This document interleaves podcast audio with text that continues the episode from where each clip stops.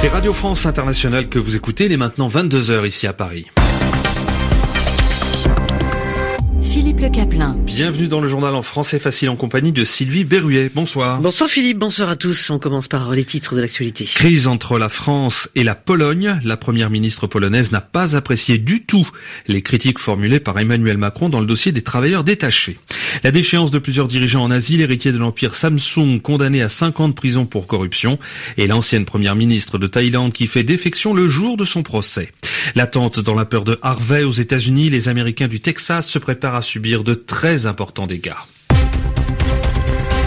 Le journal en français facile. Des militaires agressés une nouvelle fois en Europe, cela vient de se passer en Belgique. En effet, dans le centre de Bruxelles, un homme a attaqué des soldats avec une arme blanche.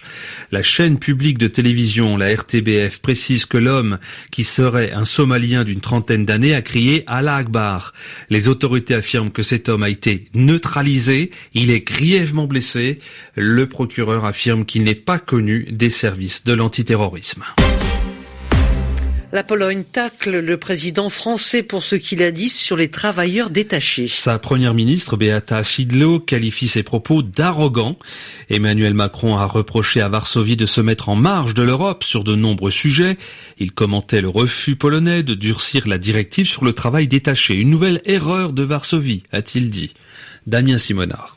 Dans un communiqué, la première ministre Beata Chedou dénonce l'arrogance des déclarations du président français due à son manque d'expérience et de pratique politique. Je conseille à monsieur le président qu'il s'occupe des affaires de son pays. Il réussira alors peut-être à avoir les mêmes résultats économiques et le même niveau de sécurité de ses citoyens que ceux garantis par la Pologne. Fin de citation. Beata Chedou attend d'Emmanuel Macron qu'il rattrape rapidement ses lacunes et qu'il soit plus réservé à l'avenir. Sur la directive des travailleurs détachés, le président français estime que Beata Chedou aura beaucoup de mal à expliquer qu'il est bon de mal payer les Polonais, mais cette dernière estime qu'au contraire, c'est la Pologne et l'Europe centrale qui défendent les principes du marché commun. Dans ce dialogue de sourds, la première ministre rappelle enfin à Emmanuel Macron que la Pologne est membre de l'Union européenne au même titre que la France. Ce n'est pas le président français qui décidera personnellement de l'avenir de l'Europe, mais l'ensemble des membres de la communauté, déclare-t-elle, même si les alliés de la Pologne se comptent désormais sur les doigts d'une seule main. Damien Simonard, Varsovie, RFI. Plus de 420 tonnes de médicaments de contrebande saisis en Afrique de l'Ouest. Il y en avait pour 18 millions et demi d'euros. Quelques 150 personnes ont été arrêtées. Dans le cadre d'une vaste opération menée en mai-juin, l'Organisation internationale de la police criminelle, dont le siège est à Lyon, euh, eh bien, ont été saisis plus de 41 millions de cachets et 13 000 cartons de produits médicaux et pharmaceutiques. Cette opération a mobilisé sept pays, le Bénin, le Burkina Faso, la Côte d'Ivoire, le Mali, le Niger, le Nigeria et le Togo. Aux États-Unis, les autorités craignent et redoutent Harvey. Dans trois heures, cet ouragan va frapper le Texas. Il devrait provoquer un désastre très important selon la terminologie officielle. Harvey est en passe de devenir l'ouragan le plus puissant à toucher le pays en 12 ans. À l'époque, c'était Katrina. Les autorités appellent les habitants concernés à fuir. Greg Abbott est le gouverneur du Texas. Uh, not only are we going to be dealing with the high winds, but we are going to be dealing with immense, really record-setting flooding in multiple regions across the state of Texas. This is a hurricane that will come inland and then is prognosticated to hover for a long period of time. It could be days. And during that long period of time, there will be a tremendous amount of rain. This is going to lead to, as record flooding at multiple locations. Alors bien évidemment, le gouverneur du Texas explique euh, qu'il y aura des inondations records et contre cela on ne peut rien faire, euh, qu'il ne sert à rien de rester chez soi et qu'il faut absolument évacuer. Je demande à chacun de partir le plus vite possible, a dit encore euh, Greg Abbott. Dans le reste de l'actualité, la, la, guerre au Yémen avec au moins 14 personnes, dont 5 enfants d'une même famille qui ont péri tôt ce matin dans de nouvelles frappes aériennes visant un quartier de la capitale, Sanaa. La télévision des rebelles outils qui contrôlent la ville a accusé la coalition militaire arabe dirigée par l'Arabie saoudite et qui intervient aux côtés des forces gouvernementales d'être à l'origine du raid. Un nouveau bilan fait état de 30 morts dans l'attaque d'une mosquée chiite de Kaboul. Cela est arrivé en pleine prière du vendredi. Un assaillant s'est fait exploser et trois autres ont réussi à entrer dans la mosquée. Les combattants ont ensuite manqué de munitions et ont fait usage de couteaux pour frapper les fidèles.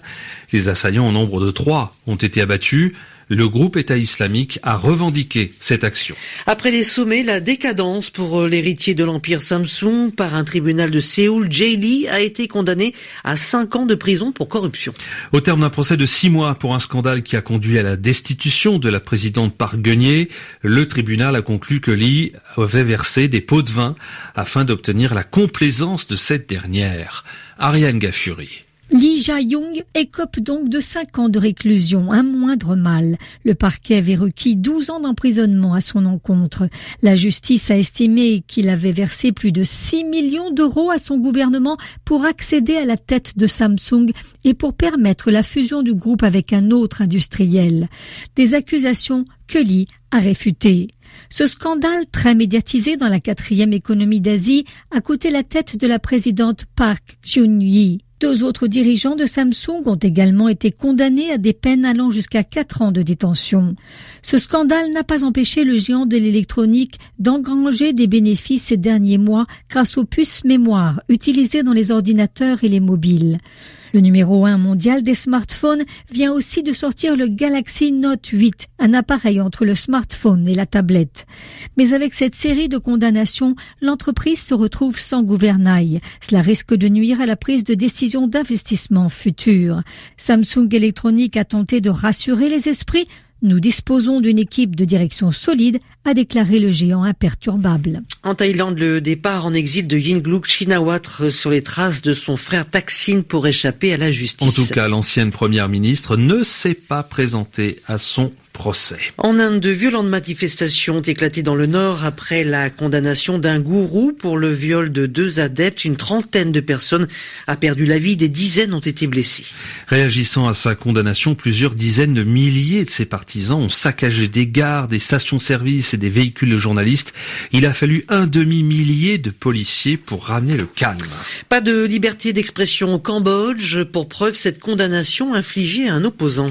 Sourn Serre Rata, la tête du parti du pouvoir Khmer, une petite formation d'opposition, a été arrêté parce qu'il avait accusé sur Facebook le premier ministre euh, du Cambodge, Hun Sen, de jouer le jeu du nationalisme à l'approche des élections de l'année prochaine. Aujourd'hui, il a été reconnu coupable d'incitation aux militaires à désobéir et démoralisation des troupes, et pour cela, condamné à 5 ans de prison.